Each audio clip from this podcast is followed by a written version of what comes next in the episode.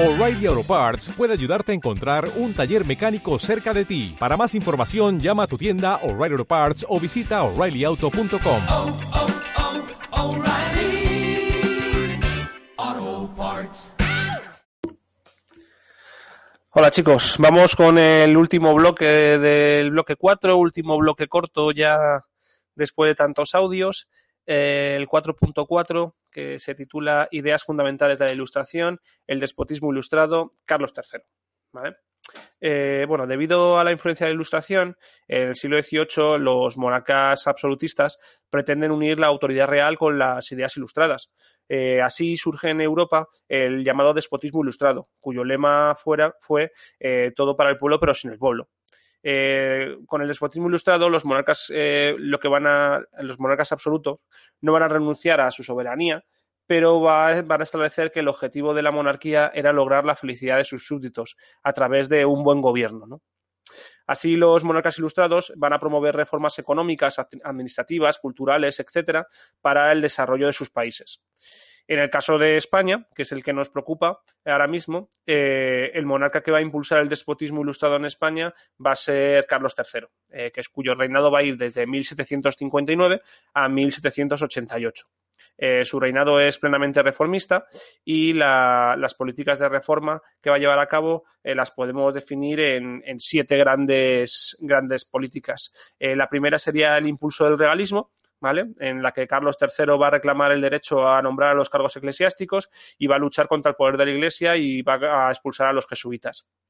Como segunda reforma estaría la reforma educativa, en el que Carlos III va a establecer la obligatoriedad de la enseñanza eh, primaria y se van a fundar academias dedicadas a la ciencia y a las letras. Como tercera reforma estarían las reformas económicas, en las que destaca la limitación de los privilegios de la Mesta, la colonización de territorios despoblados como en Sierra Morena, eh, la reforma agraria, la, la, libre circulación de mercancías en el interior de España, la liberalización del comercio colonial, el apoyo a la industria con la creación de las reales fábricas, la creación del Banco de San Carlos, eh, de la Lotería Nacional y de las sociedades económicas de amigos del país, con el objetivo estas últimas de fomentar la agricultura, el comercio, la industria y la cultura. Eh, como cuarta reforma estaría la reforma militar, en la cual con Carlos III se va a modernizar el ejército y la marina y se va a establecer el servicio militar obligatorio.